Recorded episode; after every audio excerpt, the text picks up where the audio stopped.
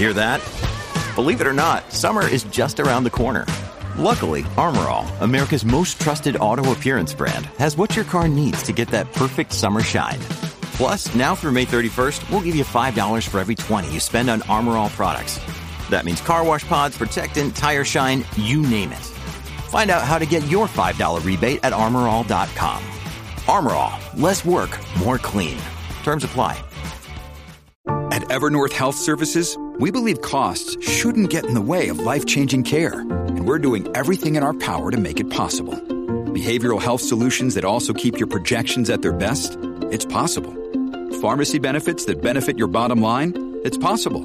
Complex specialty care that cares about your ROI? It's possible. Because we're already doing it. All while saving businesses billions. That's Wonder made possible. Learn more at evernorth.com/wonder.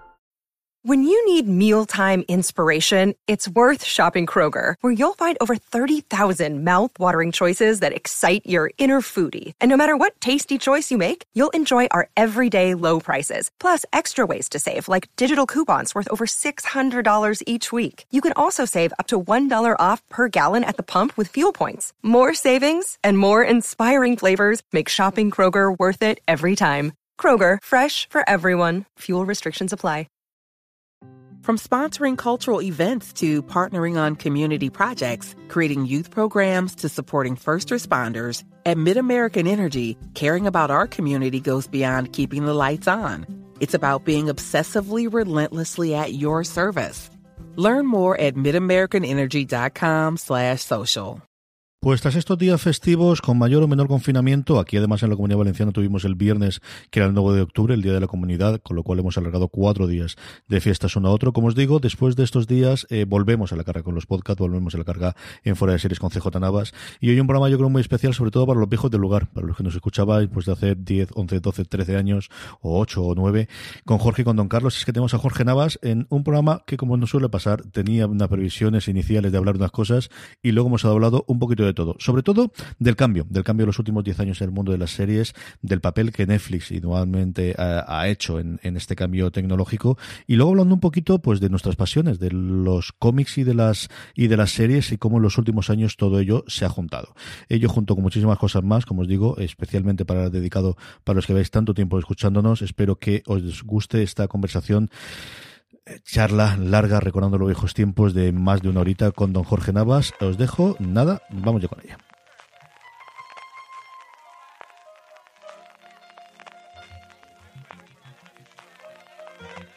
Estás escuchando Fuera de Series con CJ Navas.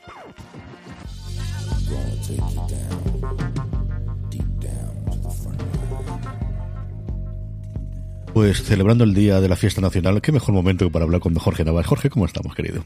Pues aquí nada, nada de festivo, así que no, no, no, me, no me... Es que sois tampoco nacionales allí en, en Bruselas, que tenéis dos naciones más una tercera que es en Bruselas, en Pero los belgas. ahí está gobierno, ¿eh? Ahí está gobierno ahora, con lo cual incluso se puede celebrar. O sea que esto es una, una anomalía después de no sé cuántos días sin. De hecho, creo, sí, porque creo que las elecciones fueron en, a la vez que las europeas, si no me equivoco, una cosa así, o antes. Así que, bueno, pues eso, un festival. Y ahora tienen, por fin hay gobierno. Siete, siete partidos, nada más y nada menos de coalición, para que luego digan que de otros, pero aquí siete partidos en una coalición que, bueno, no lo que durarán, pero bueno. Ahí están. Yo recuerdo que nos reíamos mucho, bueno, nos reíamos, nos parecía curioso como mínimo eso de los 400 días y 500 días sin gobierno y luego vinieron el 2017 y el 2018 en España, para que no vea, ¿no? Sí. No quiere Pues estarlo. por listos, por hablar. Dos tazas, sí señor, sí señor. Hablaremos un poquito después de política y de un par de cositas yo creo que, que, que estamos haciendo para que veas que, que incluso teniendo ideas totalmente distintas hay cosas que está haciendo el querido gobierno de mi hermano e incluso su señor ministro, de las cuales aplaudo afirmativamente. Y además Lorena me lo decía ayer, el tema de la publicidad de los, de los anuncios de, de las casas de apuestas, que es una cosa de verdad, mm, que hasta que no te pones a ver la televisión, y con esto de que vemos muchas series, yo veo poco la televisión, no veo la que se está haciendo ahí en medio, y el dichoso no haciendo todo lo tengo apuntado aquí, pero porque no se nos olvide que luego al final nos liamos por estas cosas y no recordamos, eh, yo creo, y más aún, ¿no? Eh, La, la gente que nos vaya a escuchar y, y que tenga ganas o, o, que enganche ahora y se haya alegrado de leer en su feed de, eh, del, de reproductor de podcast, de su reproductor de confianza, como siempre digo yo, o incluso en YouTube, que al final ya sabéis que todos estos programas estamos grabando también estas conversaciones más que entrevistas en, en vídeo para que la podáis disfrutar en YouTube y también en Facebook. Estoy empezando a difundirlo. Bueno, pues ya tenemos el vídeo, pues no nos vas a quedar solamente en una plataforma, que tú también de eso sabes un poquito.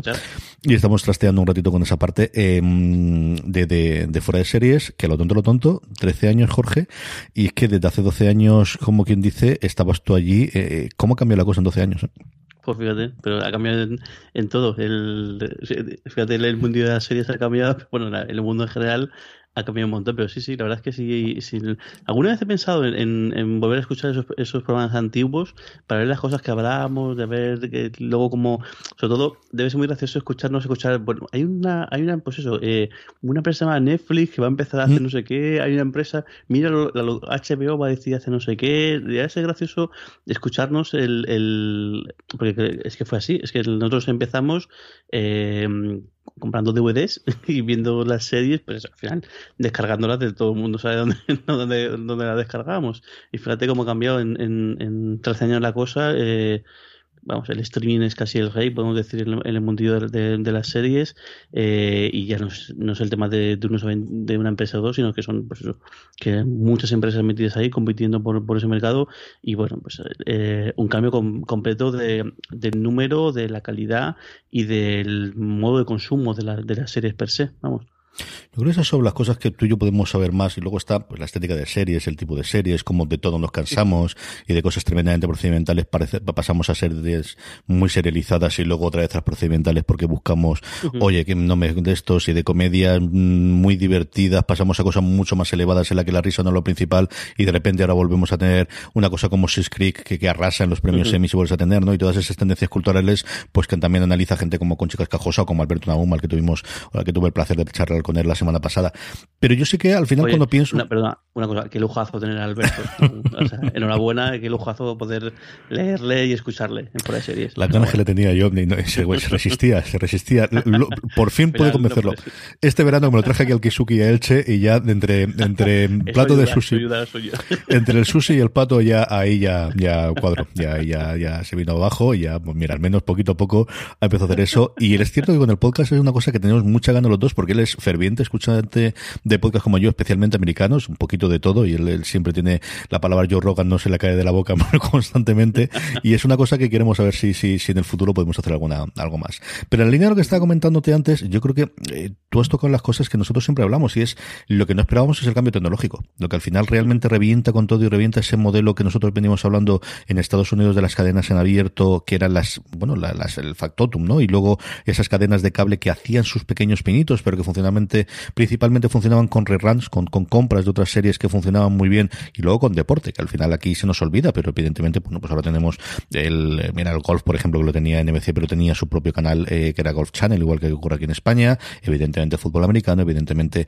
en la NBA, que es la que daba de comer sobre todo la TNT en ese momento eh, americana, el, todo ese formato y ese modelo de quién estaba produciendo series es lo que las mm, posibilidades técnicas de Internet, de un Internet que nosotros entonces nos servía para descargarnos las series y que de repente combinado con la proliferación de, del wifi por un lado y de los dispositivos eh, inteligentes, mm, empezando por los teléfonos y por las tabletas, que te permiten ver las series, posibilitan el streaming, que es en lo que, mm, claro, yo no, eh, me pasa con tus sobrinas, es que cuando vamos al campo o cuando vamos a alguna casa en la que no tienen, y, eh, pero papá, ¿por qué no puedo ver otra cosa? Porque no hacen más. Pero ¿por qué no puedo, si es que quiero ver este episodio, ya, ya, pero es que no funciona así, que es una cosa que hace 10 años era una cosa totalmente loca, Jorge. Es impensable, y además siempre, siempre, yo creo que muchas veces como se comentaba eso, como que todo el mundo veía que el futuro es el de atención a la carta y demás, pero bueno, sí, pero, pero nadie, yo creo que nadie apostaba que fuese una cosa tan, tan, tan, tan inmediata y que fuera a pasar. Y sobre todo, lo curioso es que al final ha pasado acabado yendo, entrando muy fuerte con las series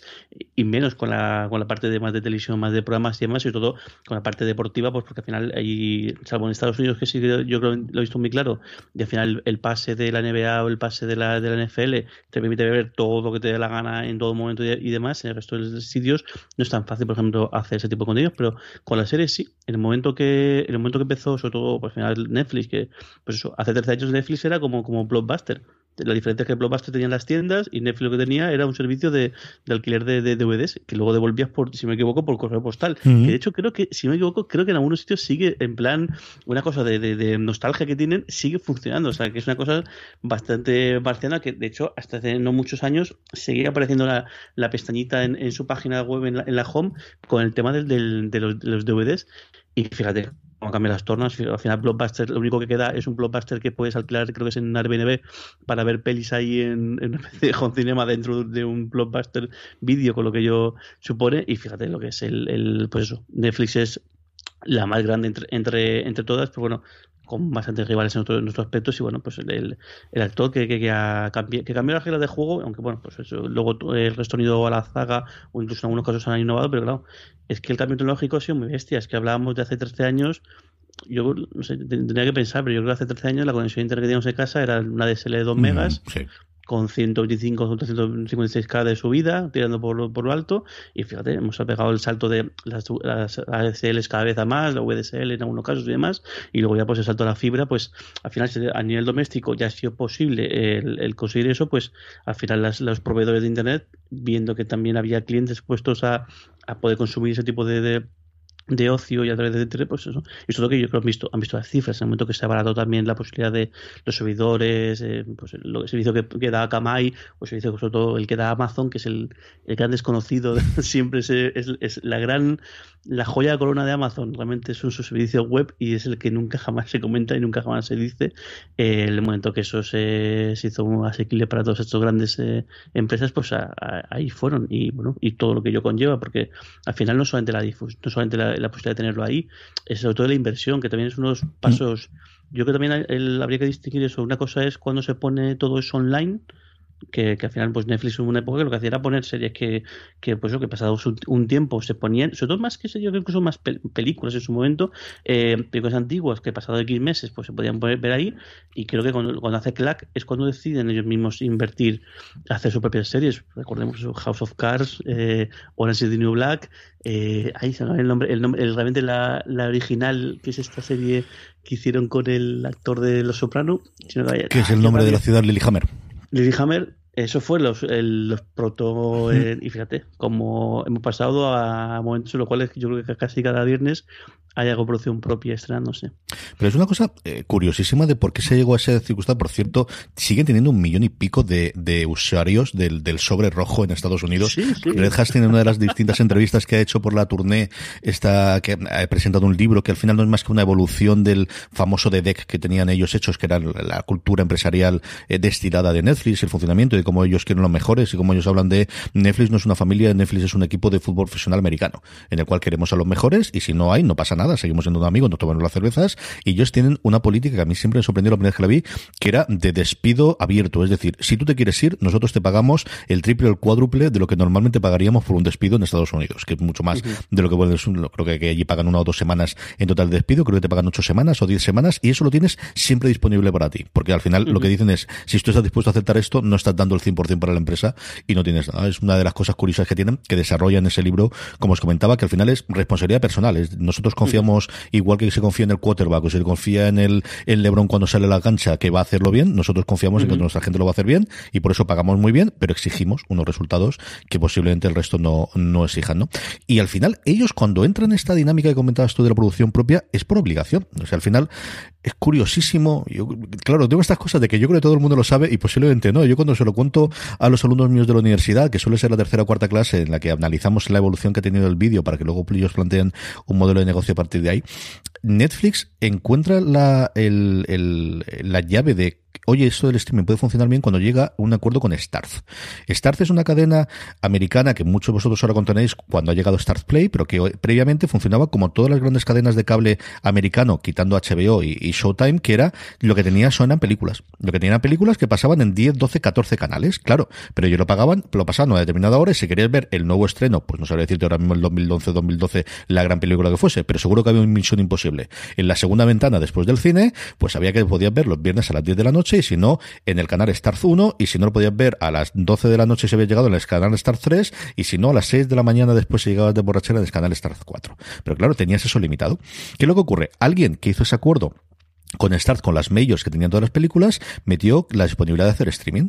Y alguien muy inteligente de Netflix llegó con ellos al acuerdo y dijo, oye, todas estas cosas que tenéis aquí, ¿por qué no nos las dejáis a nosotros y nosotros hacemos streaming? Y entonces, claro, la diferencia es que de tener que ver 10, 12, 13 películas que podías ver simultáneamente como máximo en este, pasabas a un modelo en el cual tenías mil y pico películas, más 200 y pico series, que es la que está en el catálogo, en el que podías acceder directamente.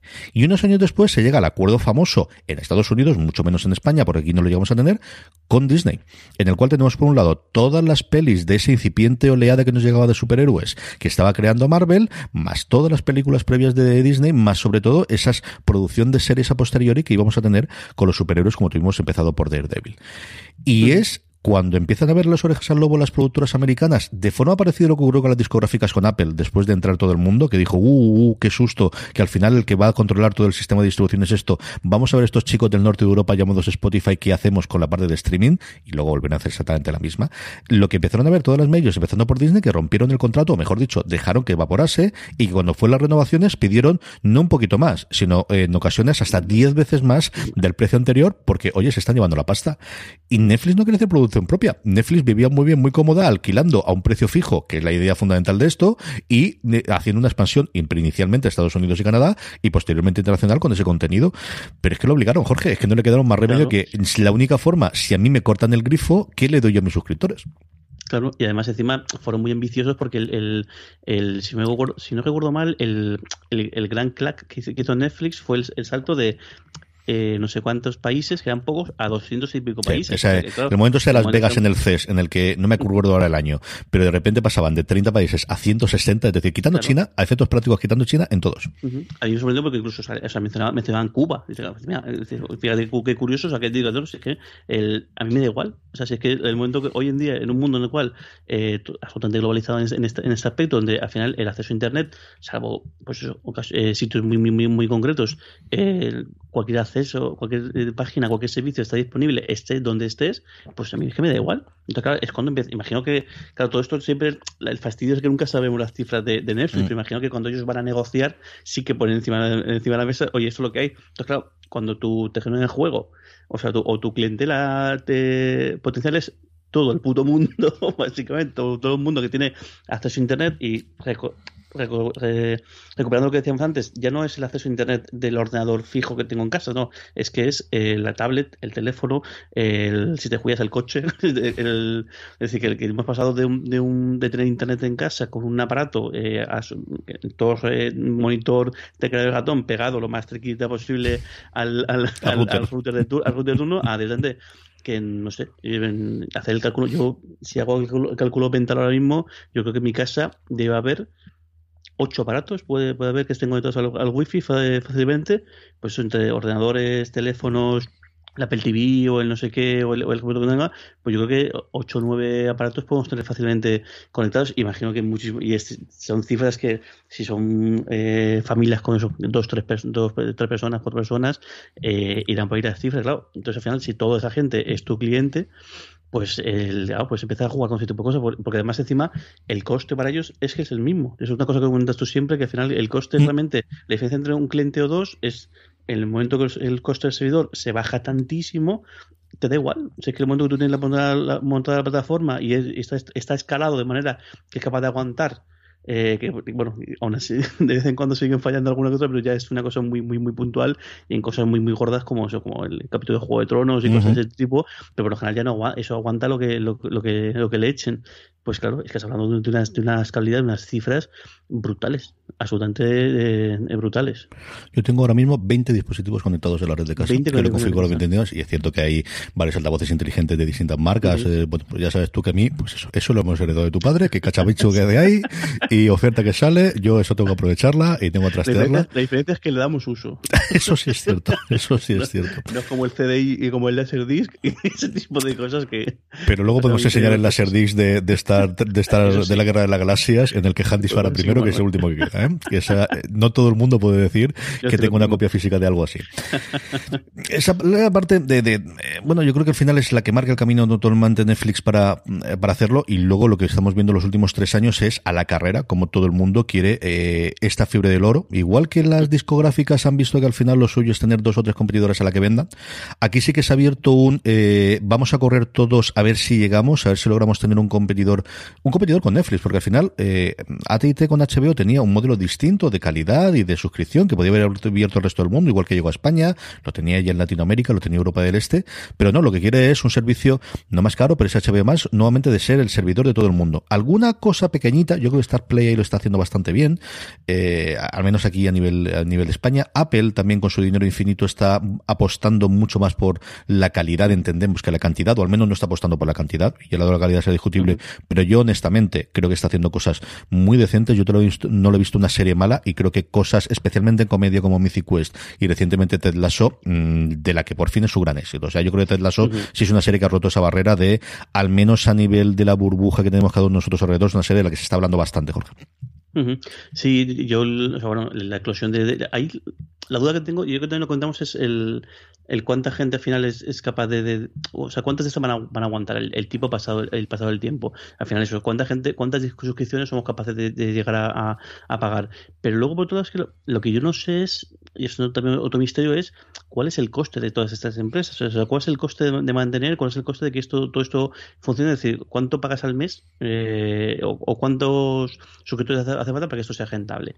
Y es la cifra que no, no puedo saber también, ¿verdad? Claro, no tiene nada que ver en función de cantidad de empleados que tengas, no tiene nada que ver en función de cómo, quieras que esto se mantenga y demás, y no tiene nada que ver, pues eso, cuando si quieres tener friends en tu parrilla, pues lo que te cuesta, o si quieres tener producción propia. A mí, por ejemplo, lo que pasa es que a mí siempre me, esto cosas casi siempre me ocurre, cuando la gente, cuando se estrenan tantas cosas y es que es imposible seguir todo, yo así de primeras estoy contento que se produzca, o sea, a mí que la gente trabaje y que la gente haga, haga, cosas y que la gente, a mí, o sea, me parece fascinante cuando acaba cualquier serie, que sí que yo soy de los, de los, de ver los créditos, y decir, joder, ¿cuánta gente trabajando aquí? Oye, pues qué guay, coño, este mundo.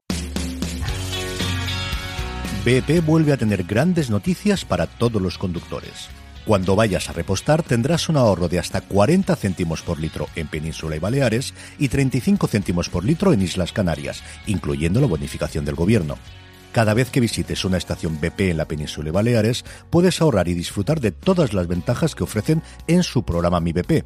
Y si lo haces desde Canarias, podrás disfrutarlas a través del plan Dino BP. Así que ya sabéis, BP nos lo pone fácil para ahorrar al máximo estés donde estés. Hazte con su tarjeta en sus estaciones de servicio y si quieres consultar más información, puedes hacerlo en mibp.es y plandinobp.es.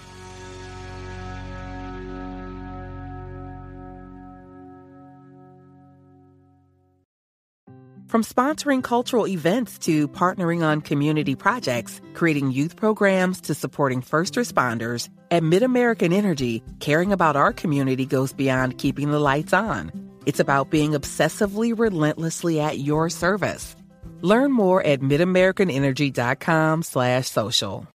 Igual, es un mundillo en el cual eh, al final hace, pues cuando empezamos esta, esta, empezamos fuera de series hace 13 años, en Estados Unidos había pues eso, eh, cinco majors en, en, en antena, más un par de cables, y al final, pues los huecos de la serie los sabías, porque más es que lo sabías casi seis meses antes, es decir, más va a ir es decir, que al final la cantidad de gente que trabajaba en esto, pues era muy limitada, o no había tanto, y el que haya tanta producción, a mí, pues, bueno, luego ya, pues eso, podrán ser mejor, peor, serán de nicho, no sean de nicho, podrán ser un, un fracaso, ¿no? Oye, pues, no sé, yo creo que está bien que la, que la, que la, que la gente trabaje, que, porque al final todo esto también, habrá cosas que vayan mejor o peor, pero al final todo esto el rodaje, en, nunca mejor, nunca hemos dicho, para que cada vez se hagan cosas mejores. Y yo creo que hay una, una muestra hasta ahí. O sea, que al final es imposible, claro, es imposible que todo lo que se haga sea de una calidad excelsa, al menos en, o sea, sí que creo que a nivel de a nivel de factura, pues cada vez es, mejor porque cada vez es más común el implantar, es más común que haya gente con, con y al final a nivel, a nivel técnico pues es cada vez más, más común que se, las cosas se hagan bien.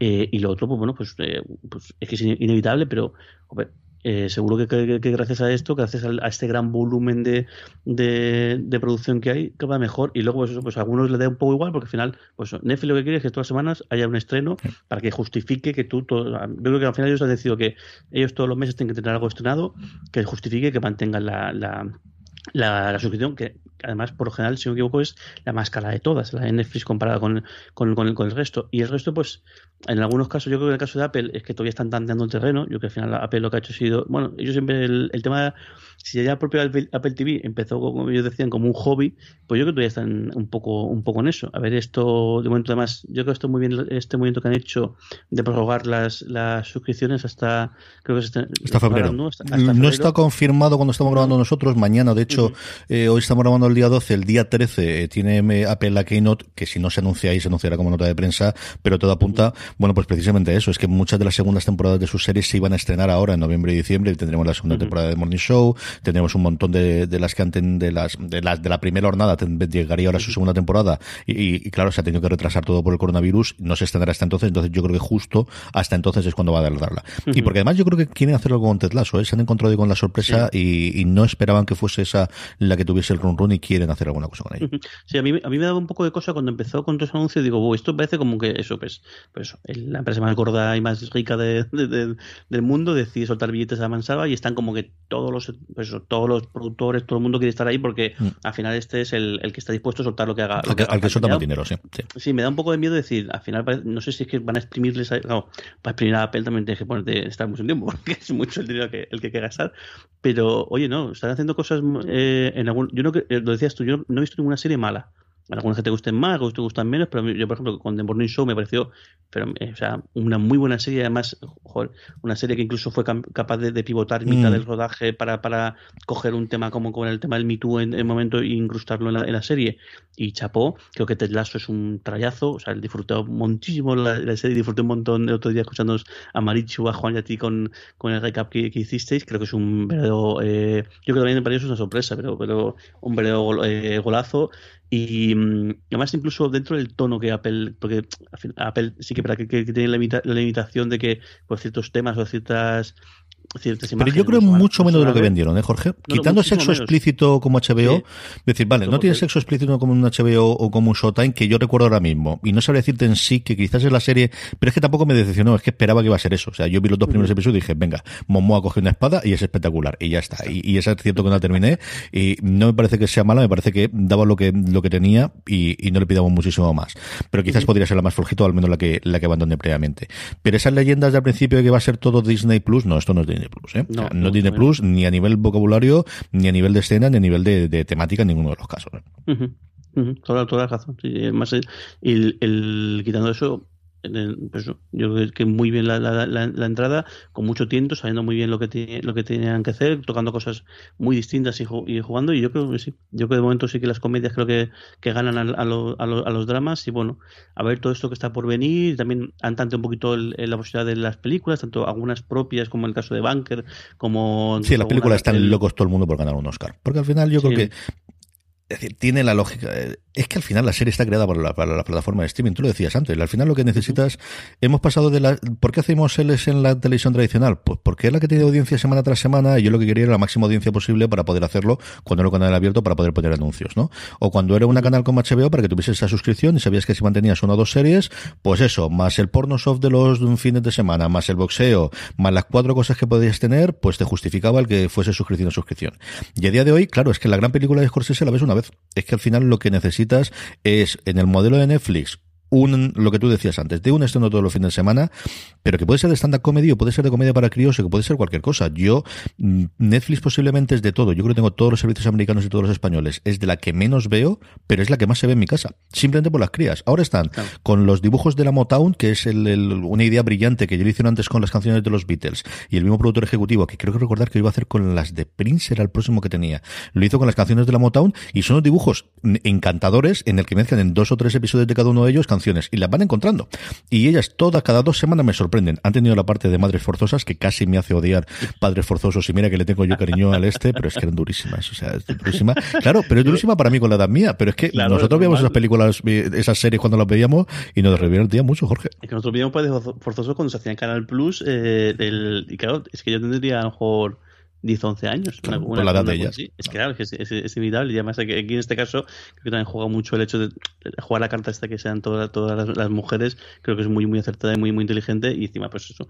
Pues es que es que eso, lo dices tú, es como, como son capaces de, tocar todos los palos. Sí que es verdad que ellos tienen la posibilidad de eso, pues al final siguen siendo el, el gigante. Y bueno, pues eso, mejor que peor. Yo por ejemplo, este, este último mes, que lo que más, o sea, lo que más sobre todo en Twitter es con la, la película esta de, de Enola Holmes.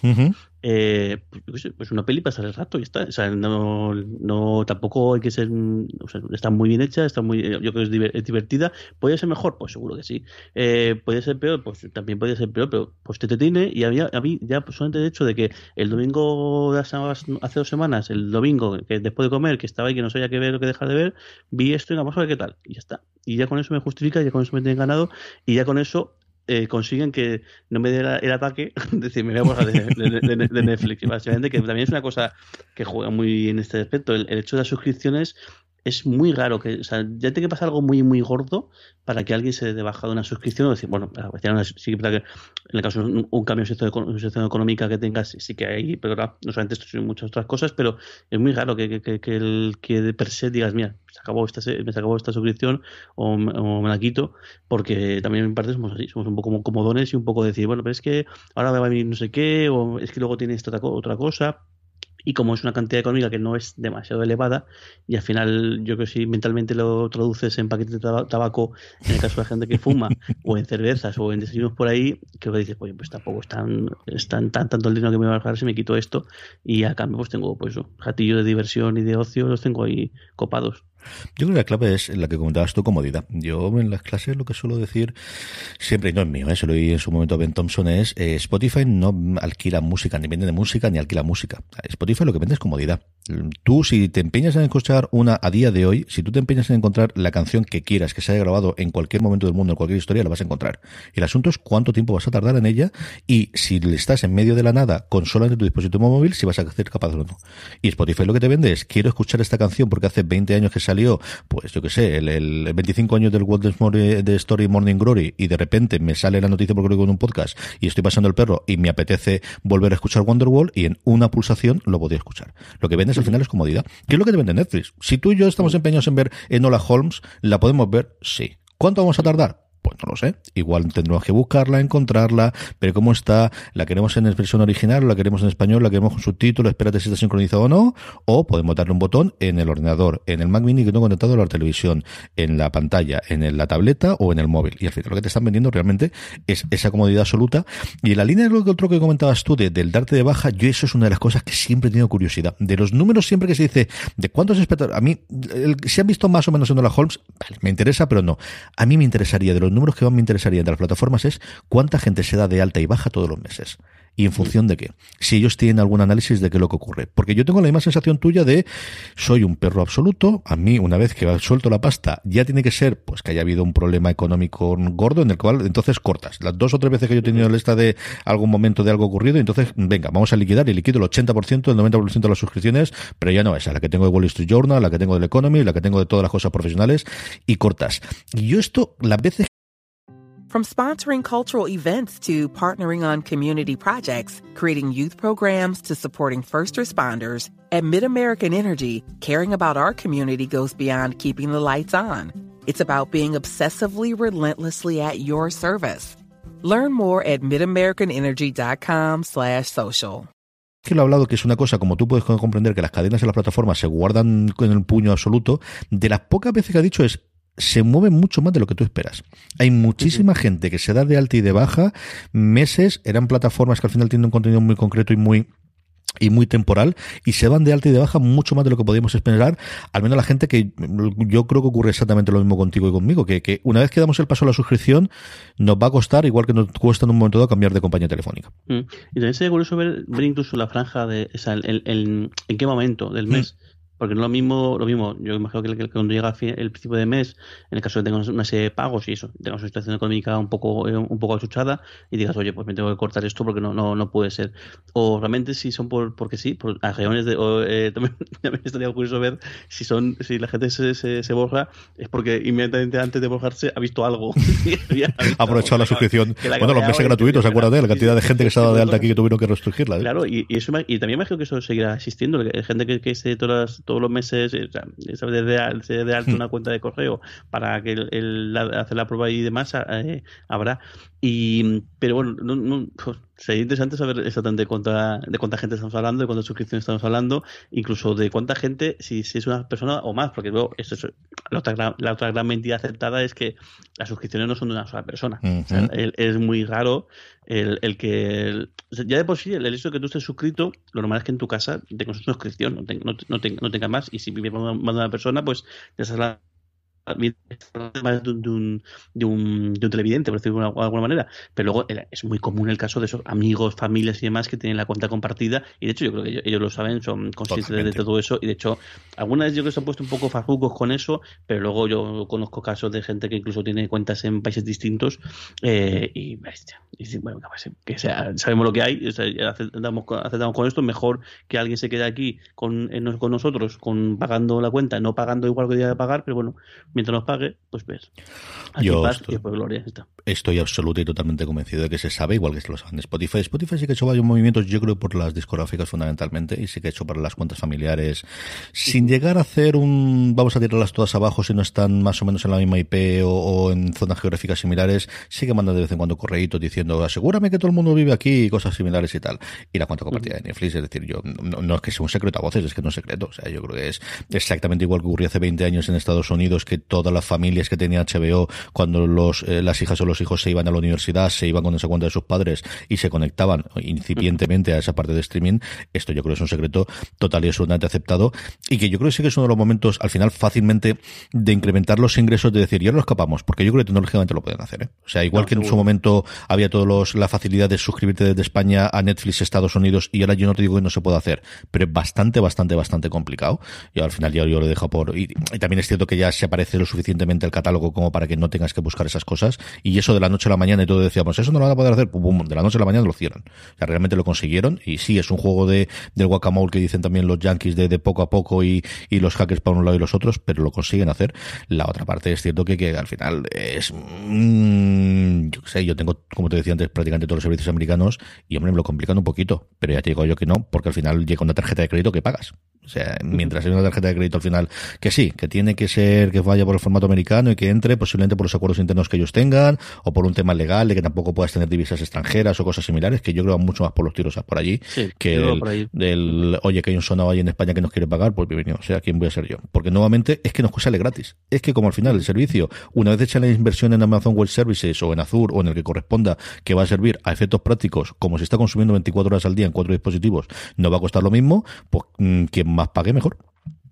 Claro, ¿no? Y al final es, y cuando más números tengas mejor para a nivel de, en algunos casos, el caso de Netflix no, pero en otros casos, pues el, caso de Movistar, por ejemplo, pues eh, ahí sí que tiene anuncios, mm. cuanto más gente haya conectada, pues mejor, porque más anuncios tenemos, y en el caso de, de otros de, otras plataformas, pues eh, cuanto más números tengamos, más podemos fardar, más podemos intentar cazar talento, intentar cazar eh, tal, y pues al final es que inflar los números a cualquier empresa le, viene bien. Y en este caso, pues inflar los números no te meten en un, en un lío como, como puede ser otro tipo de cosas. Pero aquí yo creo que jugarán, yo imagino que jugarán que ellos sabrán que cada que, que cada que con cada suscripción es 1, 1,3, 1,6 eh, personas que, que, lo ven, sea más o menos la, media que ellos tendrán, así, eh, tendrán, en mente, entre gente, entre gente que, que, pues eso, parejas que, que conviven en, mismo, en la misma casa y o gente que tiene la cuenta compartida, por ahí, y ya está. Y con eso es lo que jugarán y al final eso. Como es una, es una mentira aceptada por todo el mundo, esto es una cosa que todo el mundo entra. En el momento que todo el mundo si eso sea un problema, si alguien dijera, no puede ser porque no sé qué, no sé cuántos, yo tengo, pues si al final todo el mundo le viene bien, pues como el, rollo del GM. al final, todo el mundo viene bien que se haga así y que nadie sepa exactamente lo que hay detrás de como la verdad, pues ya está. Todo el mundo em, traga y para dentro. El único momento es que en un momento dado tengan, pues eso, un descenso de, suscripciones nuevas y eso es lo que decida alguien. Yo no creo que sea Hastings, no sé si ahora cuando haya el cambio de guardia, ahí han nombrado co-director o co-CEO de alguna forma al responsable de contenido hasta hace tres días, que tiene pinta de que va a ser el sucesor. Ha habido movimientos bastante grandes eh, a nivel empresarial dentro de Netflix, de hecho a la gran segunda de, contenido la han, tirado y han cogido una persona mm, que venía del mundo de, tradicional de, las cadenas en abierto, venía de NBC precisamente. Es decir, que hay bastantes movimientos internos a, nivel de la altísima dirección de Netflix preparándose para el futuro, porque al final Netflix es la que tiene la mejor posición a día de hoy, pero la posición más endeble en el sentido de es que Apple si no funciona bien la jugada esta, pues tiene otras cosas. Es que AT&T si no le funciona bien la jugada de HBO Max, que no sé cómo estará la cosa, pues sigue teniendo líneas de teléfonos y de móviles. Es que al final si Hulu no le chupa a Netflix, a Disney, bueno, Disney no tiene un poquito más complicado con los parques y con las películas a día de hoy como está, pero bueno, mucho tiene que llover para que caiga Disney. Pero Netflix tiene esto, sí, y el Miller World que le compraron a Miller, pero no creo que vendiendo TVOs de Miller precisamente vayan a pagar las facturas ni las nóminas todos los meses, ¿eh? No, y además es una cosa que también, esto lo tienes tú mucho más controlado, pero sí que, sé que, sé que está muy en la cultura empresarial, yo creo, no sé si tanto Yankee o directamente anglosajona, que al final son escenarios distintos, ¿no? Vimos un escenario de expansión con escenario de competencia. Entonces, al final, eh, alguien puede ser un máquina o, o, o una mm. máquina, o al menos haber sido muy brillante en una estrategia determinada, y al final Netflix, lo que tiene en los últimos, eh, pues, podemos decir, 10 años, 6 años, 8 años, es la estrategia de expansión y de puesta en marcha de un, pues, del salto de, de, esa pequeña empresa, empresa que mandaba DVDs por, por, por correo a una empresa de, primero de streaming, de películas y alguna de series, luego de producción propia, y ahora al final lo que estás viendo es un escenario de competencia. Y pues igual la gente o la persona que estaba al cargo o incluso la gente alrededor, pues no está acostumbrada, o sea, no es la persona para capacidad para ese tipo de cosas. Y además lo bastante normalizado diciendo, bueno, pues mi papel hasta aquí ha sido este, yo cogí esto con, esto, con estos cifras, lo dejo con esto, yo ya tengo que venir otra persona que realmente sepa lo que se está cociendo, que al final eso pues es que me ha parecido, es que pues eso, el Hulu igual nunca llegó a ser tal, pero es que ahí está Pico, que la, y esto ya es otra cosa distinta, es que ahí está Disney Plus que ha salido a, o sea, que, que uno de los males de las nuevas, como puede ser Apple, es que tienen poco catálogo, pero es que Disney ha empezado como ha empezado, y bueno, porque ha pillado la pandemia y, y muchos de esos estrenos más plotazos han tenido que retrasar, pero estamos hablando ya de, gente muy potente con la que hay que pegarse y que, y claro, y cuando estás hablando de colosos de, esta dimensión con un gasto tal, pues no te puedes permitir el, mucho experimento, sino que tienes que tomar decisiones y decir, bueno, pues esto es lo, lo que yo creo que va a ocurrir es esto, hay que tomar esta serie de decisiones que cuando hacemos decisiones nos referimos a gastarse millones y millones de dólares eh, y pues hay gente que para eso vale y gente que, no vale y gente que vale mucho para otras cosas y para esto quizá no valga tanto. Hay un momento ejemplar. Yo comentaba antes el, famoso deck, es decir, el, conjunto de diapositivas de Netflix que contra la, la, cultura empresarial. Eso lo hace Hastings junto con una de las primeras empleadas que tuvo Netflix. De alguna forma su mano derecha en parte de recursos humanos. Era la jefa de recursos humanos y es la que establecen todo eso.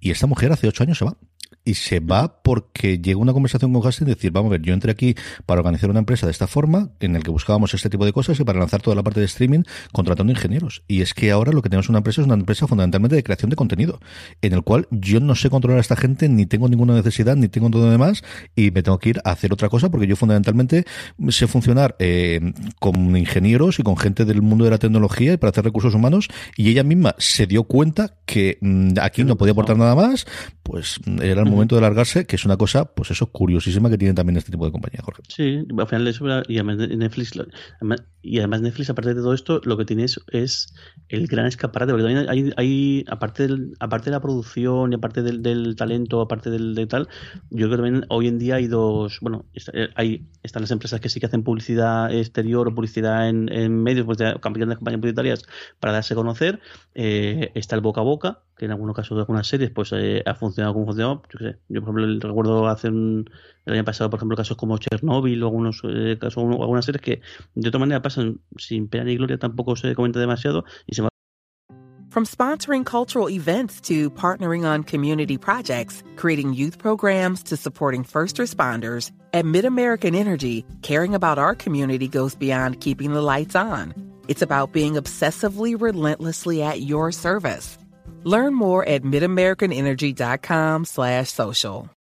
Woodhouse Nissan offers a variety of SUVs and crossovers to fit your lifestyle. Whether you're looking for an SUV with high towing capability or a crossover with all wheel drive, you can expect a variety of safety features, plenty of seating, ample cargo space, and innovative design to tackle virtually any adventure. Explore the Nissan lineup of SUVs and crossovers featuring Rogue, Rogue Sport, Kicks, Murano, Pathfinder, and Armada. Visit one of our two Nissan locations or shop online at woodhouse.com. por boca a boca, pues son un, un, gran pelotazo.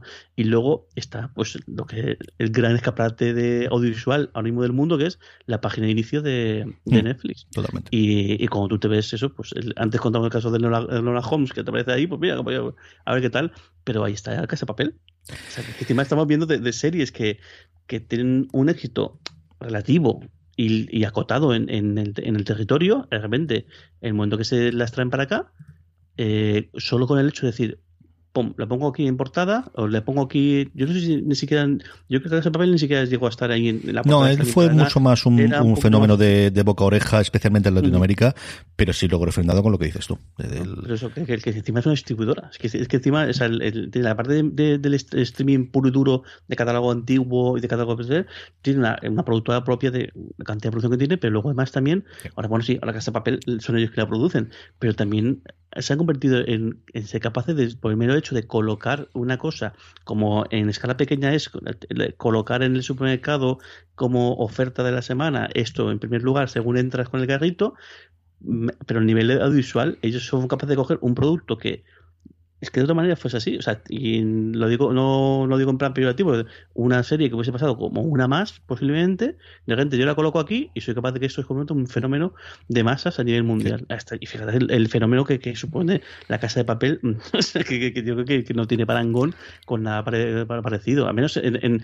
la trayectoria, o sea, no en el petardazo, sí, pues hay muchos, muchas series que han sido un petardazo a nivel, a nivel de merchandising, a nivel de, de tal, pero creo que como este, y, y simplemente por el hecho de colocarla en un sitio en el cual cuando entras con el carrito la ves, básicamente. Sí, el fenómeno de cuando tú y yo éramos pequeños de haciendo la primera, porque es la uno, y si tengo que ir al UHF tengo que dar al botoncito y me tengo que levantar, eso lo han conseguido. El fenómeno de por profecía autocumplida de esto es un éxito porque está en la home y está en la home porque es un éxito y es antes la gallina o el huevo, eso lo tienen total y absolutamente. Y luego otra cosa que evidentemente antes no se podía hacer con las cadenas y es hacer una promoción a posteriori. Ya, ellos lo que yo creo que están haciendo y lo que, bueno, lo que creo no, lo que sé que están haciendo, recuerdo clarísimamente el caso de Élite, es empezar a ver y cuando hay run run de una serie que ellos no esperaban que hubiese run run de esta serie, entonces es cuando ponen a, a, a tendrían sus pasos previos y tendrían las cosas preparadas, pero empiezan la maquinaria fuerte de promoción, no es absolutamente necesario como ocurría antes, siempre a priori porque lo que te importaba era el número de televidentes del primer episodio porque sabías que luego iba a caer, porque ese era el modelo de televisión tradicional, el, primero se va a ver muchísimo en función de la publicidad, luego se va a caer,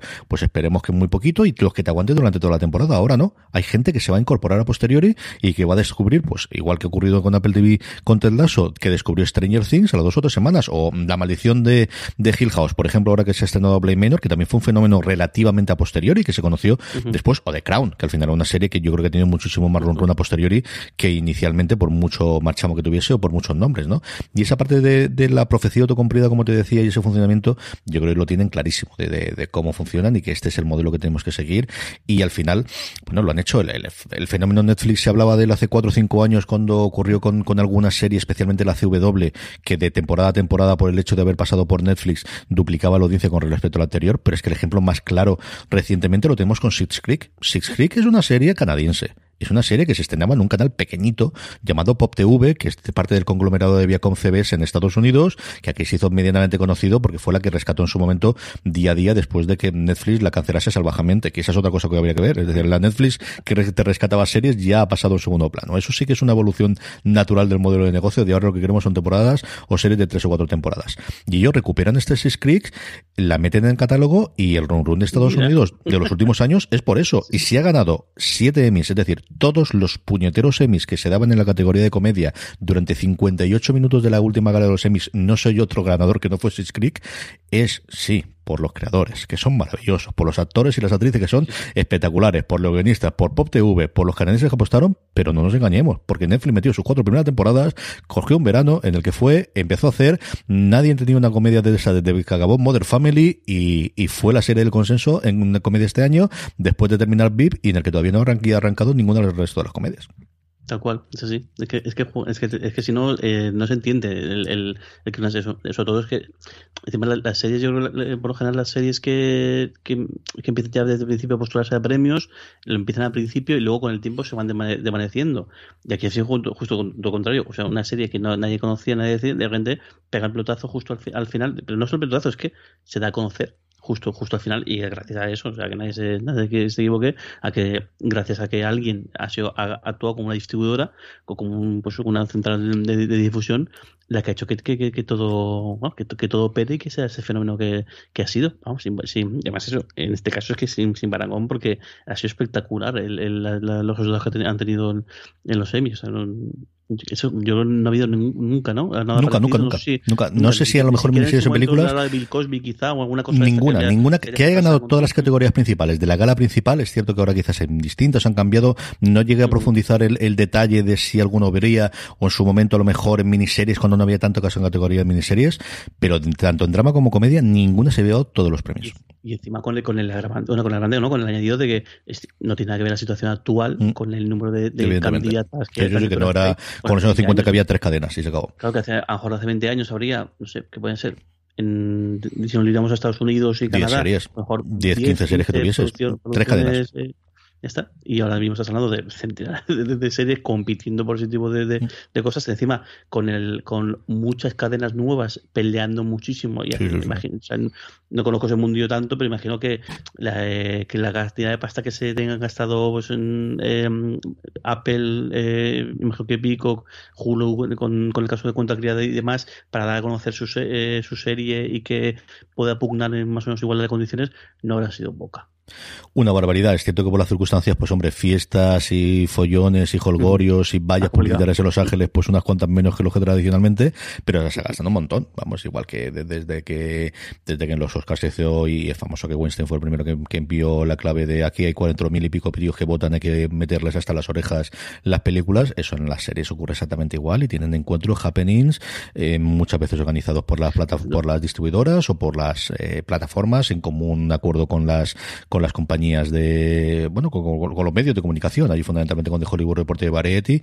Y yo siempre recuerdo, por ejemplo, en los semis de hace tres años, eh, la semana justo antes, el podcast de entonces hacía Hollywood Reporter, hicieron una, una entrevista con, con la gente de, de, de, la última temporada de The Good Wife y estaba patrocinado por The Good Wife, que iba continuar después a los semis. O sea, y ese era el patrocinio uh -huh. que tenía esa banda del podcast. Y pues en este plan es como funcionábamos.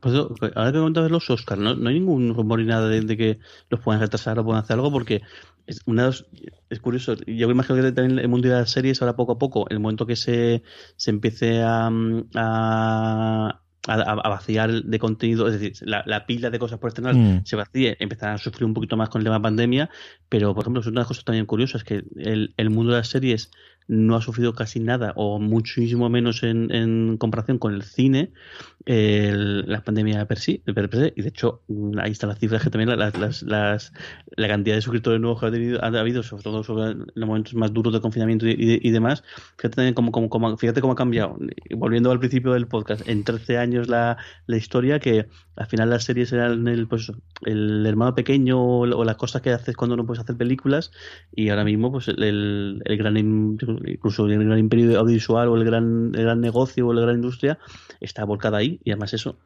eh, circunstancias tan jodidas como puede ser esta pandemia han aguantado el envite mucho mejor que no los que no, que no el cine que ha llegado al punto incluso de, de poner en jaque la propia estructura de, de, instrucción creo que fue la semana pasada bueno, hace creo un mes los cines de AMC anunciaban que cerraban y luego había otro no recuerdo el nombre Regal es la, la otra, otra era la, la otra eh, porque si no hay blockbusters que se estrenen no son capaces de, de, de, ser rentables. Es decir, eh, que también es curioso, también este, este, eso no, no, lo esperaba, que al final para ellos el, el, el las, las, películas más pequeñas igual no son tan rentables uh -huh. o no son o no permiten tener tantos beneficios y que si no hay blockbusters no, no son rentables y prefieren bajar la persiana temporalmente que no que no jugarse la mano. Sí, al menos desde luego en las grandes cadenas de, de multicines, ¿no? Un, un, cine pequeñito, sobre todo de gran ciudad, se puede vivir con, con películas independientes, con el público de toda la vida ha ido. Que claro, si no te va al final, no te llenan, yo creo esto como los hoteles, es que necesitas tener gente en las butacas, ya no solo para ver la película, sino para consumir, que al final el secreto de, de, la masa, claro. evidentemente son las palomitas los cines ganan dinero con, con, con la consumición y ganan dinero cuando pues cuando hay un pues una peli pues un blockbuster en plan peli de Marvel que es siempre lo que tenemos ahora un poco en, la mente que también podemos hablar de esto porque curioso también la evolución de, eh, de Marvel que la primera película de Iron Man fue casi una cosa indie y fíjate lo que es lo que es Marvel y lo que es el universo Marvel hoy, hoy en día es el que coger, una película de este, meterle cuatro o cinco sesiones en la misma, si tienes eh, multisala, meterlo en tres salas y que la gente vaya a mansalva a comer palomitas y refrescos, que es lo de repente ellos sacan dinero. Vamos. Vamos a hablar de todo eso, Jorge. Eh, estamos hablando con Jorge Navas de un poquito de, pues eso, de la evolución de los últimos 10 años de las series y del funcionamiento de Netflix. Vamos a hablar un poquito de este año, como has visto durante el confinamiento del audiovisual. Y yo creo que vamos a hablar un poquito de series y cómics, ¿no? Que al final tú eres un grandísimo lector, incluso más que yo, que al final le cogiste el gusto a las cosas y viendo adaptaciones que estamos teniendo, ya no solamente de, cómics clásicos, sino de, de, cosas gamba gamberres como The Boys, que es la primera persona que a mí me habló de ella, el cómic. De hecho, tengo los tres tomos aquí en, custodia, como diría aquel eh, Jorge.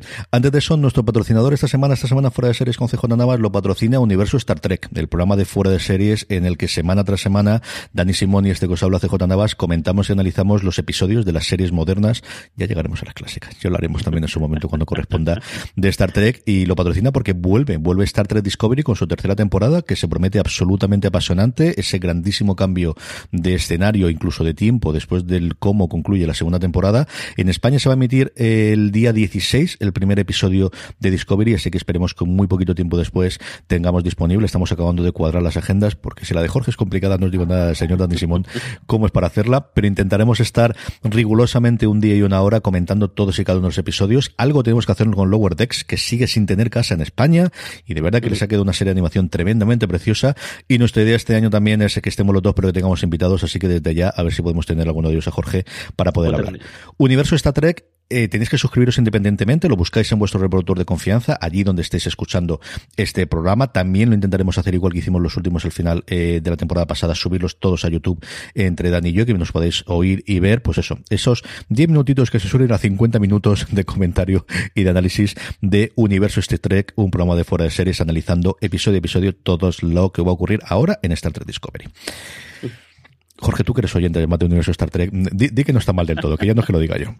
Está muy bien, muy, muy, Y, otra cosa también, que fíjate cómo cambió en 10 años, que hace 10 años eh, cuando empezamos, cuando empezó a sonar la posibilidad de que volvieran eh, las películas con las películas de JJ Abrams y, nuestro padre decía, joder, a ver si suerte porque la película, la película está muy bien, pero a mí me gustaría volver a una serie y fíjate, atrás. Hemos tenido tres películas alguna mejor que yo creo que todas muy dignas, en algunos casos muy eh, muy muy buenas y luego la serie, o sea, el, yo creo que creo que creo que Discovery es un medio trayazo y es, es, la serie que ha conseguido coger a gente que no era Trekkie y introducirla en, el, en el mundo. Creo que Picard es un acierto tremendo, creo que es una serie muy buena y además es una serie que todo a todo el a todo el trekking más hard, creo que a todo el mundo le, ha reconciliado y todo el mundo ha visto para haber conseguido convencer a Patrick Stewart de que, de que tomara el papel, ya las cosas tenían que tener son miembros. Y han conseguido hacer una cosa con Lower Decks, que eso me da gamberrada, o sea, que han conseguido introducir el, el humor gamberro en Star Trek, una cosa bastante poco, o sea, que chocaba, y joder, está súper bien. la, la, han conseguido encajar muy, muy bien. Y bueno, y parece que, la cosa aún va más. Sí, tenemos pendiente toda la. Bueno, un par de series de acción real. Y la que está más confirmada es la otra serie de animación para, para críos, en este caso, Nickelodeon, en la que tenemos confirmado que, que, que Mulgrew vuelve a tomar eh, su papel de, capitana Janeway. Tiene cinco minutitos en YouTube contándolo. Y, no sé quién está más contento, si los productores ejecutivos, si, si el creador, bueno, el, supervisor de, todo el mundo de Star Trek recientemente, o la propia Mulgrew, que estaba que no cabía de es que me lo pensé y yo creo que cuando vi a, yo creo que al final es, cuando todos han visto lo que han podido hacer con Picard, es, oye, que yo también quiero. O sea, que esto no es que me venda, ¿no? Es que voy a hacer una cosa tremendamente decente, va a estar muy bien, la gente va a hacer, y leche, es que, eh, es que es uno de sus papeles de su vida, es que esta mujer, ella lo decía, durante siete temporadas estuve subida a unos tacones de, 20 centímetros haciendo esta capitana. Es que tantos personajes, y mira que esta mujer ha hecho su vida, es que que te marquen es complicado que sea más que, que, uno de los personajes de Star Trek. y además en este caso es gente que se, que se, ha pasado muchísimo tiempo yendo a las convenciones. Aquí no es tan conocido, de hecho creo que en los dos, dos años sí que empezó a haber más movimiento con el tema de convenciones, más en el estilo pues más estilo estadounidense aquí, eh, pero claro, con la pandemia todo eso ha sido eh, barrido, barrido mapa, pero claro, allí sí que es lo habitual, allí lo, pues eso, tanto convenciones de, de, Star Trek, de Star Wars, eh, de todo tipo de, de fandom de, ese tipo, es mucho más común, y esto es gente que al final, pues eso, ha tenido el papel, eh, en caso, pues, pues, el papel de su vida, y un papel en el cual luego han tampoco se han podido quitar encima porque es que no, no estoy rememorando constantemente yendo ese tipo de convenciones. Y creo que eh, joder, te tiene que picar un poco el sueño y decir pues me gustaría retomarlo. En un momento dado yo también imagino que ellos cuando se vean después dirán oye pues esto con el tiempo podría haber hecho de otra manera podría haber hecho no sé qué o cómo hubiese gustado hacer un tipo de historia un poco distinta o qué pena que no teníamos los recursos que teníamos que tenemos hoy en día hacerlo y claro cuando te hacen picar, pues dices, oye, pues, pues claro, es que yo también yo, que participar. Si alguien se anima a hacer esto, contad conmigo, por supuesto. Que yo creo que es el punto de, toque del final. Si, si Patrick Stewart ha dicho que sí, es porque todo el mundo ve que esto es una labor, sí, totalmente comercial y porque al final CBS necesita tener su universo para funcionar. Pero tenemos dinero para hacerlo. encantado. pero, fenomenal que, que, sea eso. Si lo hacen, pues eh, igual, gente trabajando, eh. gente que, que va a ganar dinero, que va a hacer dinero, que va a seguir trabajando y nosotros contentísimos porque perpetúan el, el, el Cuanto más nos mejor. Aquí en esto somos muy facilones. Aquí vamos, dame pan y dime tonto, y esto funciona y no tengo ningún problema. Oye, Jorge, tú hablabas antes de la parte de Marvel y de las pelis, y es cierto que es una cosa que podemos comentar, pero yo creo que sobre todo es hablar de la parte de la serie de superhéroes, que al final, cuando nosotros, pues eso, empezábamos hace 13 años, 12 años con, con fuera de series, cuando ya tenemos el formato tradicional contigo y con Don Carlos, eh, claro, recordábamos, pues eso, había sido la serie de Flash de los 70, había sido la serie de Hulk con Lou Ferriño, la, evidentemente Batman, ¿no? Que era el gran referente que teníamos, en el que estábamos ya en ese tono de nos reímos de ella o la adoramos como al final una serie que sabía lo que quería hacer. Habíamos tenido el Wonder Woman clásico, pero teníamos todas esas series en la que adolecía fundamentalmente de los efectos especiales. Y a día de hoy tenemos una panoplia, porque al final se nos va olvidando, pero tenemos la CW, que era una cadena fundamentalmente dedicada a hacer series con un objetivo para chicas adolescentes, o al menos eso es lo que vendía originalmente, en el que tenemos ahora entre 5 y 7 series de superhéroes totalmente en funcionamiento. Pero es que la gran apuesta de Amazon y el gran éxito que tiene el año pasado, y la que de alguna forma le ponen, es la adaptación de un cómic de Garcenis, que si no lo dicen a ti hace 10 años, decimos, pero ¿qué me estás contando? ¿Qué me estás diciendo? Sí que hay un, hay un interín, y es una cosa que, que, el, que el, yo cuando, cuando recuerdo de pequeño, yo, no, recuerdo tanto las, el, el, ver en su momento las, las, series clásicas de Batman, sí que me acuerdo en verlo en TV3, pero muy suelto, pero a mí eh, a través, tal y como iba creciendo, veía como que los superhéroes era un género que estaba destinado a ser únicamente creado por animación. Porque al final estamos la, la, la época, o sea, sí, por ejemplo, la, serie de, de Spider-Man en su momento que tuvo bastante relevancia, la serie de Batman que también fue un, Clásica, un, un, volco muy grande en la, manera de hacerlo y demás, la serie de Spawn, la serie de sacar golas por su, en su momento, pero muchísimas de esas series sí que parecía que, que habían encontrado su hueco en, en, animación, que bueno, que es un poco también evolución de pues, más de universo, de Transformers y, y, demás, parecía como que se tenía que quedar ahí, que no iba a ir a más. Y eso incluso ni siquiera las películas, porque es que las, las series eran terribles, pero que las películas de super héroes, las que, las que había hace 25, 20, 25 años, en algunos casos películas que se hacían únicamente por no perder los, derechos y además bastante terroríficas. Eh, también alguna que otra reciente bastante terrorífica, y se ha hecho por lo mismo, pero bueno, pero sí que sí que es un, es un, es un shock el, el que el, el se haya abierto de esta manera y yo creo que sí. El caso de CW, CW encontró una mina de, una mina de oro en, con, to, con todas las series y creo que eh, Netflix aprendió el los pasitos el, para dar con, con, con, al final su gran después como contábamos antes eh, sí que está por un lado eso, Lilyhammer eh, o han sido pero creo que su gran apuesta y lo que realmente empezaron a convertirse sobre todo empezaron a promocionar porque también mm. es curioso Netflix al final es una, una igual al principio tampoco que tenía que promocionar porque al final lo único que promocionaban era un servicio pero cuando empezaron a hacer promociones de verdad y a darse a conocer lo que estaban haciendo fue con las series de, de, de, de Marvel porque claro cogieron un poquito el testigo del pelotazo que, fueron Iron Man, eh, Thor, Capitán América y luego pues todo, creo que el pelotazo fue la película la primera película de Vengadores dijeron pues ese es el momento, pues, pues si ya a CW le está funcionando la parte de DC, eh, pues nosotros el, otro candidato que hay claramente es, es, Marvel, pues a, por ellos y, y, yo creo que al final les, les, les, ha funcionado muy bien. Es una pena, es una pena desde el punto de vista nuestro del, del espectador el que, claro, con la entrada de Disney Plus, todo ese, todas esas, esas series que están haciendo, pues al final, al final se ha quedado en un limbo, que haremos al final si nuestros mm, sueños húmedos de que acaben incrustando algunos de esos personajes en el propio eh, universo Marvel ocurre o no, pero, pero sí que fue la gran apuesta. Y bueno, ya hay de eso, pues, pues, un montón más. O sea, el, el, y no solamente tanto, tanto, superhéroes, porque al final no hay, pero incluso cómic, cómic per se. O sea, ahí está Preacher, sin ir más lejos, y luego, pues, que yo creo que el, con The Voice han dado la tecla y han conseguido el gran pelotazo. O sea, si Amazon está haciendo una promoción tan bestia y tan cafre, o sea, tan, tan, desde hace mucho tiempo From sponsoring cultural events to partnering on community projects, creating youth programs to supporting first responders, at MidAmerican Energy, caring about our community goes beyond keeping the lights on. It's about being obsessively relentlessly at your service. Learn more at midamericanenergy.com slash social. Woodhouse Nissan offers a variety of SUVs and crossovers to fit your lifestyle. Whether you're looking for an SUV with high towing capability or a crossover with all-wheel drive, you can expect a variety of safety features, plenty of seating, ample cargo space, and innovative design to tackle virtually any adventure.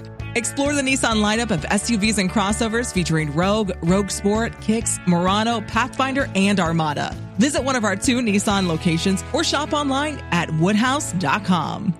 cuando salió la primera temporada, pero es que la segunda temporada han estado haciendo, y luego además eso, es que no hayáis visto la segunda temporada, la cantidad de pasta que se en la segunda temporada eh, eh, parece que han sido más, que recompensados, eh, es un pelotazo, y al final es una serie, eh, es una serie de anti-superhéroes en, realidad, pues es el cómic, si alguien, si, alguien no ha visto nada de superhéroes, si alguien no ha visto nada de The Voice, ni ha leído nada de The Voice, es lo que es, es una, es una cosa súper crítica con, el, con los superhéroes, pero ahí está, hecho con una factura brutal, con un, con un casting espectacular y encima con el atrevimiento de no es, no es el trasladar el cómic a la serie, es una adaptación mm.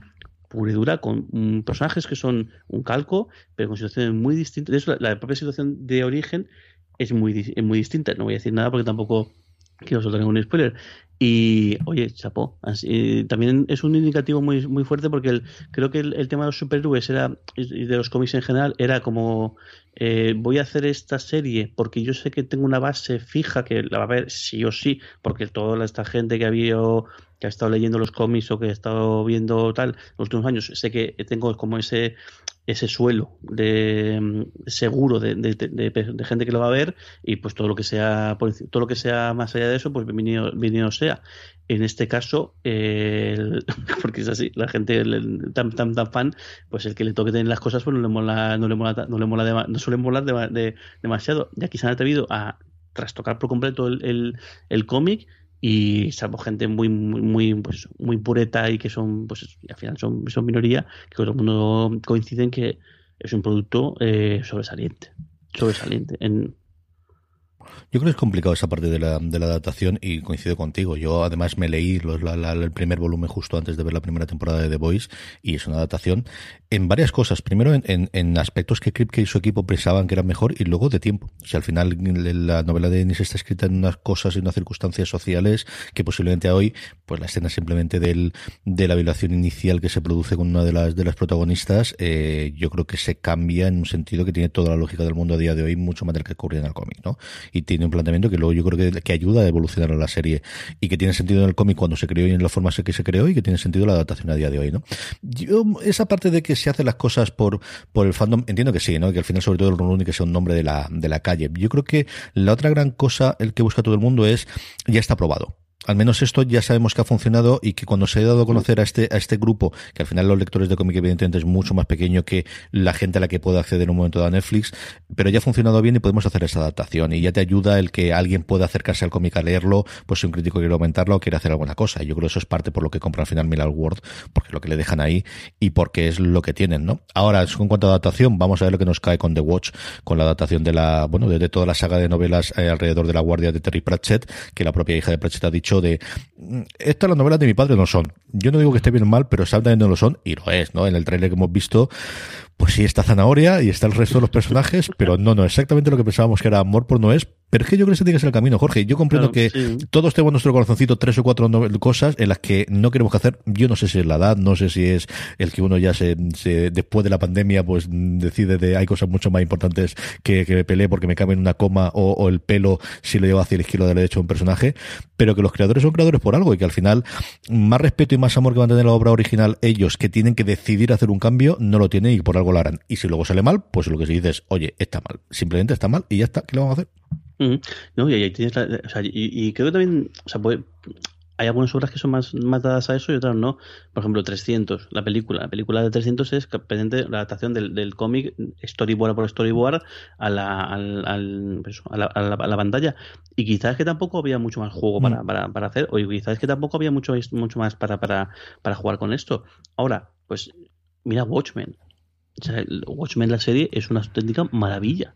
O sea, y, es una cosa que, que, que, que la gente que, muy hace al cómic, eh, que se, se, cabreó cuando hicieron la película, que se cabreó cuando hicieron los cómics de Before Watchmen, porque es como es, es, como eso, es, no sé, con toda la distancia, pero es como coger la Biblia y hacer tu versión. O sea, no, es que esta parte de la Biblia no me mola, voy a hacer yo, voy a hacer, voy a hacer un spin-off con, con...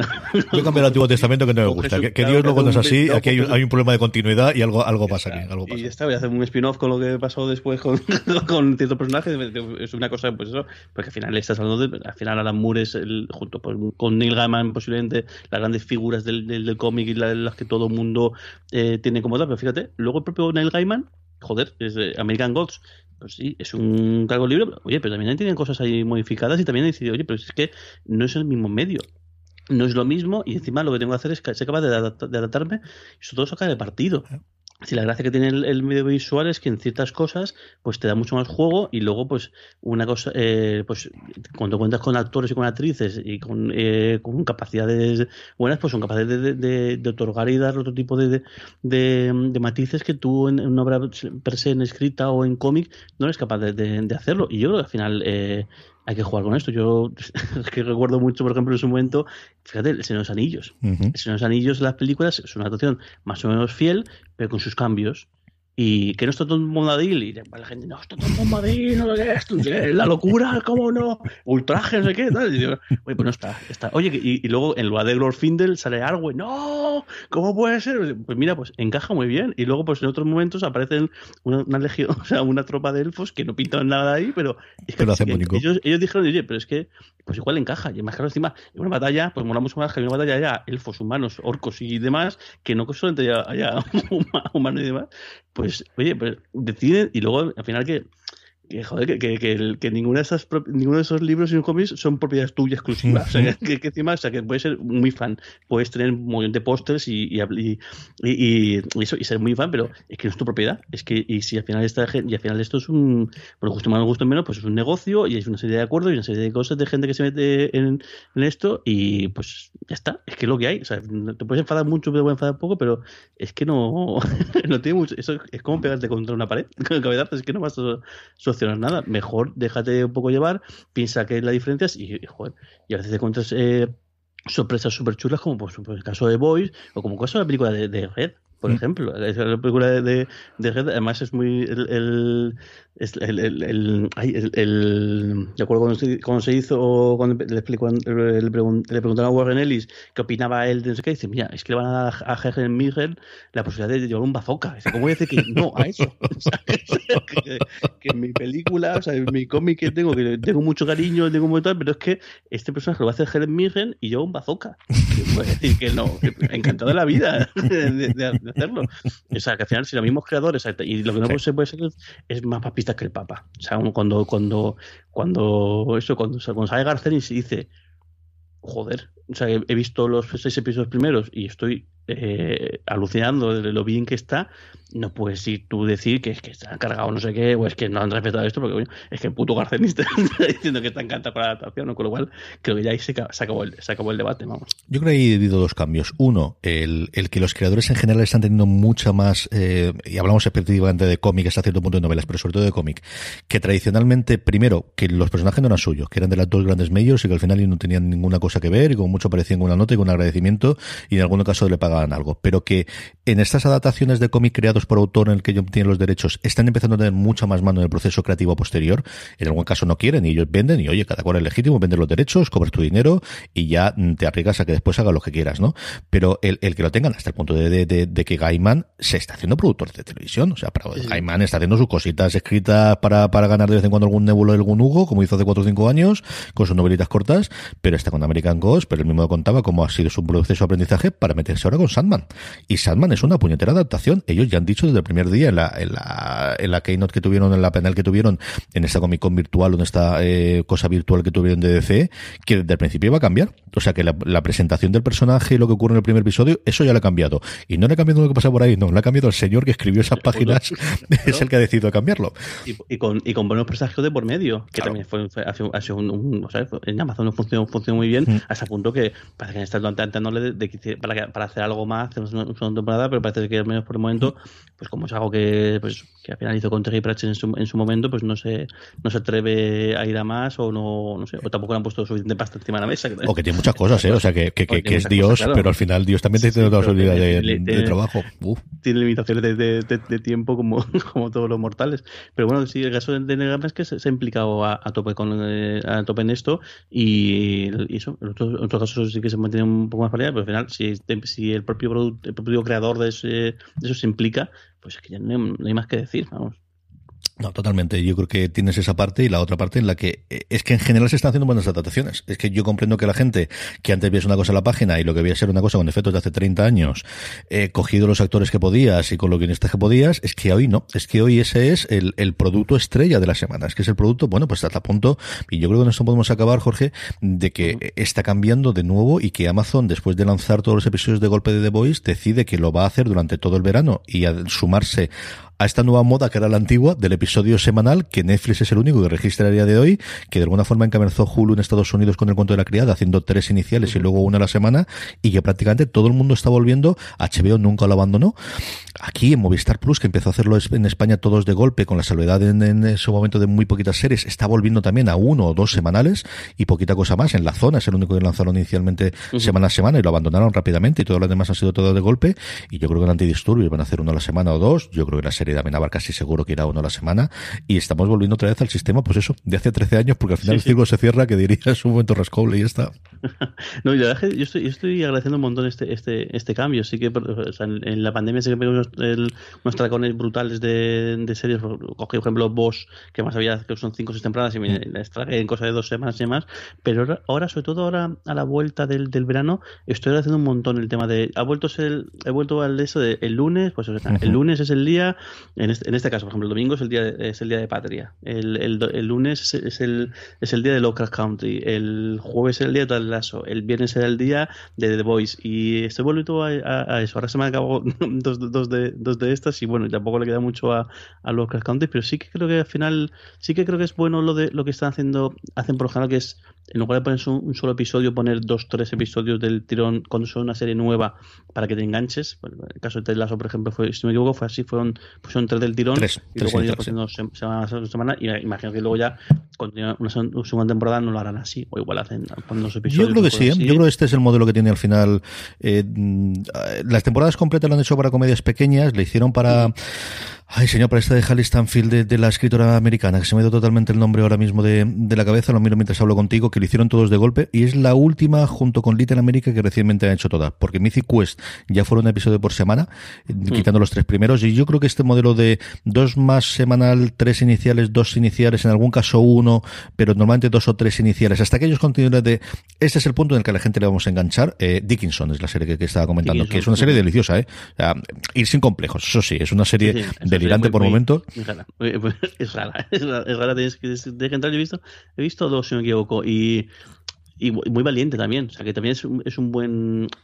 Yo creo que también es chulo ¿no? que, que, que, se dediquen a, se propongan hacer cosas un poco valientes, un poco rompedoras, eh, porque no es habitual, eh, o habitual, sobre todo para un producto de que es el primer producto que haces para esta, mm. para esta para una cadena, el hacer algo, algo tan pues tan raro o, tan, o, o, que puede decir, oye, no me termina de, de, eso de gustar, yo creo que también mola que, que le den agenda para, para le den libertad para hacer ese tipo de cosas.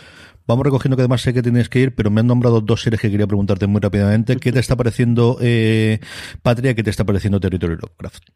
Eh, pues es que bueno, vaya dos series para, para, para, para Las has nombrado tú, ¿eh? Yo no voy a decirte sí, sí. este programa, este programa tu solito. Me están gustando las dos. Yo no, no he leído ni, ni, el, ni ninguno de los, de los dos libros y pues que tampoco quiero entrar ahora a valorar. Creo que te, sí que para que entre yo Lovecraft me espera otra, otra cosa, uh -huh. eh, aunque pues, recuerdo incluso el, recuerdo un tuit de Marina el cuando al, al segundo o tercer episodio que decía ese es el último episodio en el cual vais a, vais a pensar eh, creer que sabéis de qué va esta serie mm. y toda la razón del mundo cómo está pegando creo que el primer episodio parecía como que planteaba una pues una, una serie muy de aventuras y muy en, en, lo que es el viaje y luego al final pues no es así va, va, va, va por otro lado. Lo estoy viendo. Hay momentos que me parece un poco parece que pega un bandazos muy grandes y demás, pero bueno, una serie que está, que está, que está muy, muy bien y lo voy a seguir viendo sí o sí.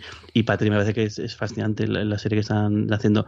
No lo dejamos para otro momento el hablar el, el, lo que es en sí el, el, contenido y demás, porque creo que además es, es un tema que no va para hablar en, ni en un tuit ni en, ni en cinco minutos, pero joder, chapo. Yo creo que sí que te escuché con Álvaro, con Álvaro comentar el, el que posiblemente sea la, mejor, la serie del año, que es la, dentro de esta competición que están haciendo la serie del año, si no la serie del año en España, estará seguro en, en el top 3 porque es una, o sea, la, lo que es la factura es espectacular y el cómo cuentan todo lo que, el, lo que cuentan y cómo lo cuentan.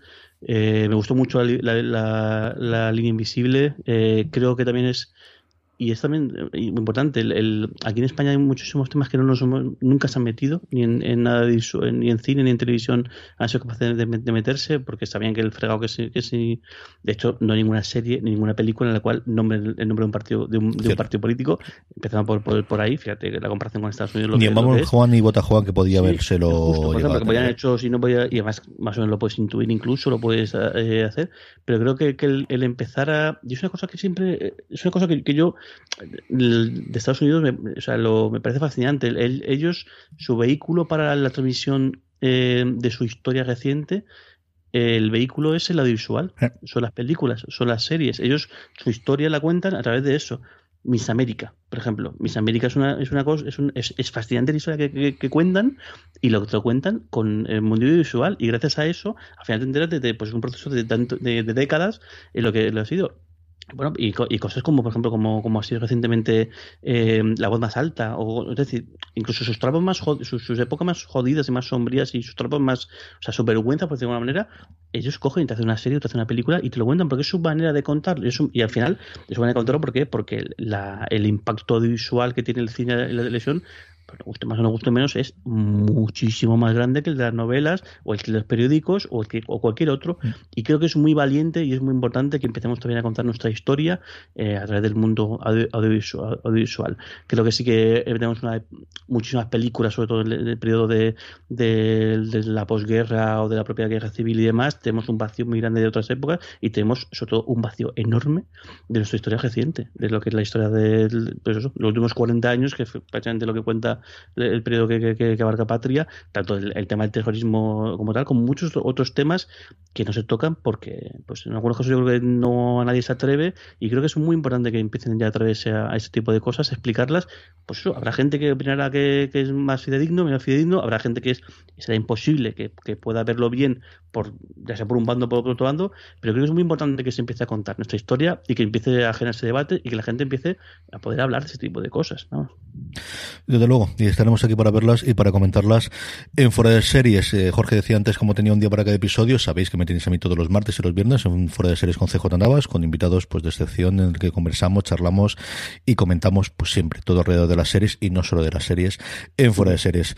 No, Jorge Navas, un beso muy fuerte, que vaya la cosa mucho bien en Bruselas. Qué frío hace, tío, todo esto. Dame un poquito Pues eh, la semana pasada empecé a poner la, la calefacción. Aunque sí, por ejemplo, por ejemplo hoy, he, sí, hoy he empezado a hacer, sí, porque la semana pasada pegó un bajón, un, un par de días bajó hasta hasta 8 o 9 grados, pero por ejemplo hoy, hoy no, hacía, no hacía tampoco mal día, además hacía solete, pero bueno, ya empieza, es normal que la gente empiece a poner la calefacción porque pues ya empieza a bajar, empieza a llover mucho más. Eh, hemos tenido, eh, es curioso, bueno, hemos tenido unos mejores años en cuanto a horas de luz y horas de sol uh -huh. y, y, demás, que ya es casualidad que justo haya sido el año, el año de, la, de, la, de, la, pandemia en el cual la gente se tiene que quedar en casa, pero sí que empezó ya a hacer fresquete y bueno, y aquí, aquí las próximas semanas mucho más.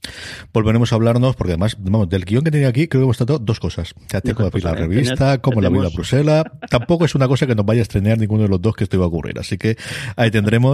Don Jorge, volveremos a tener a Jorge en algún momento prometo que traeremos a don Carlos. Las cosas son más complicadas, en fin, pero yo creo que antes de final de año, yo creo para Navidades podremos volver a tener esas viejas tradiciones de juntarnos todos para hacer un programa especial de cierre de año y de contar cosas. Jorge, un beso muy fuerte, muchísimas gracias por estar aquí y a todos vosotros, dos cositas. Recordar nuestro patrocinador esta semana, Universo Star Trek. Volvemos a partir de esta semana, Dani Simón y un servidor a hablar semana a semana de los episodios de Star Trek y el viernes me volvéis a tener con muchísimos más. Eh, Jorge está haciendo la señal. Espérate que te enfoque bien para la gente de Star Trek ay, ay, ay, ahí estamos, sí, señor. El viernes volvemos a estar con mucha más conversación y muchas cosas y evidentemente seguimos diariamente en el canal de podcast y en fueradeseries.com análisis críticas hablando de padre precisamente todas esas críticas de Alberto Nahum al que tuvimos en el programa el viernes pasado. Don Jorge Navas, un beso muy fuerte y hasta el próximo programa y a todos vosotros como siempre os digo recordad tened muchísimo cuidado ahí fuera.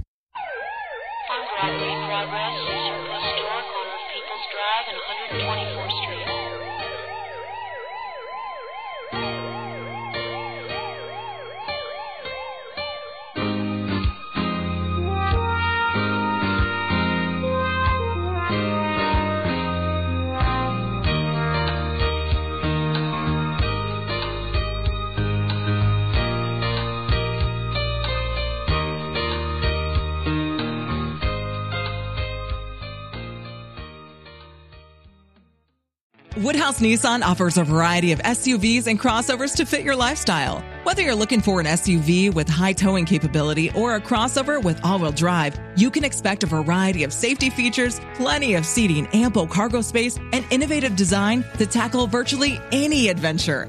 Explore the Nissan lineup of SUVs and crossovers featuring Rogue, Rogue Sport, Kicks, Murano, Pathfinder, and Armada. Visit one of our two Nissan locations or shop online at woodhouse.com.